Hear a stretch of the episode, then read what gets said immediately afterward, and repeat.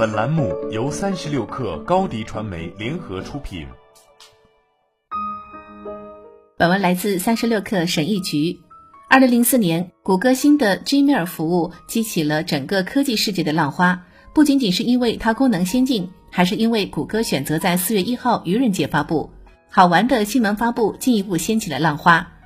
二零零七年之前的 Gmail 注册都是需要邀请的，当时拿到 Gmail 的地址就好像拿到一个高端俱乐部的黄金入场券。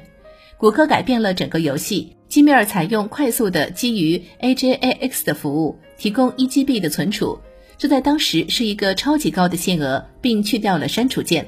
这个可搜索的几乎是没有垃圾广告的界面非常干净，自动填充也最大程度减少了发错邮件的可能性。就像迈克尔·凯恩在《连线》杂志上面写着：“新信息自动出现，聊天窗口及时弹出，这一切都不需要刷新浏览器。” Gmail 很快就大获成功，现在拥有超过十五亿用户。科技变化如此之快，使人很容易感到满意。二零零四年的时候，我们对拥有电子邮箱还很激动，很少有人会质询真实的电子邮箱提供商是如何运作的。Gmail 通过识别可接受的小故障和打造更高级的解决方案，重写了规则。不管我今天怎么看谷歌，这个故事仍令我激动，提醒我机会无处不在。如果我们退后一步，检查我们的假设，我们就会发现无数改善产品、服务，甚至整个商业模式的方法。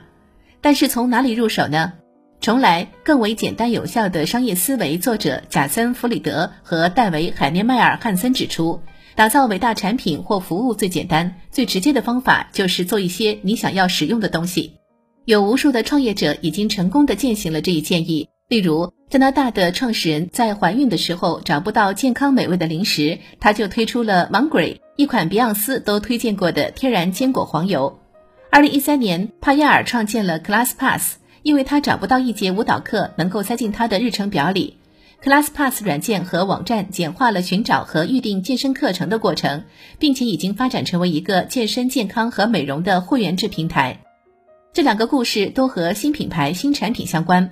但即便你解决了一个棘手的问题，持续创新仍然很重要。有许多不同的方式能让你成为你的行业中的 G 面或者仅仅是提高标准。想要重塑思考、触发创意，你可以从三个角度试试。角度一，让它更快。速度不仅改进数字工具，它同样可以给实体的产品和服务巨大的优势。想一想，你如何能够落实更快的订单流程、搜索功能、送货选择、服务完成时间或者沟通渠道？几乎所有的企业都有可以加速的成熟的系统和流程。找到那些龟速的地方，为客户和用户加速流程。角度二，让它更简单。第一台机器人吸尘器解放了人，让人们能够在机器干脏活的时候阅读或者看电视。蓝牙科技使得一切无线相连，耳机、音响、汽车等等重要的产品进步，通常都是减少动手，简化流程到一步搞定。在你的产品和服务上，你能够做哪些简化呢？什么能消除你的客户繁重的精神或生理负担呢？有哪些你认为不可避免的障碍可能能够剔除呢？角度三，让体验更充实。即便在 Gmail 之前，谷歌就已经靠它清晰的界面建立起了声誉。那时，搜索引擎页面乱七八糟，令人困惑。谷歌采用了只有一个搜索栏的单一页面，没什么要找或要学的，输入你要查的东西，然后回车。UX 专家在这个过程中价值极大，但是最佳的机会来自于客户思维，从不同的用户角度使用你的产品，不断去用，找到不灵活的地方，甚至是让你有一点点困惑的地方，想一想能怎样简化这种体验。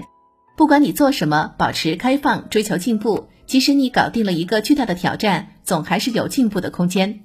好了，本期节目就是这样，下期节目我们不见不散。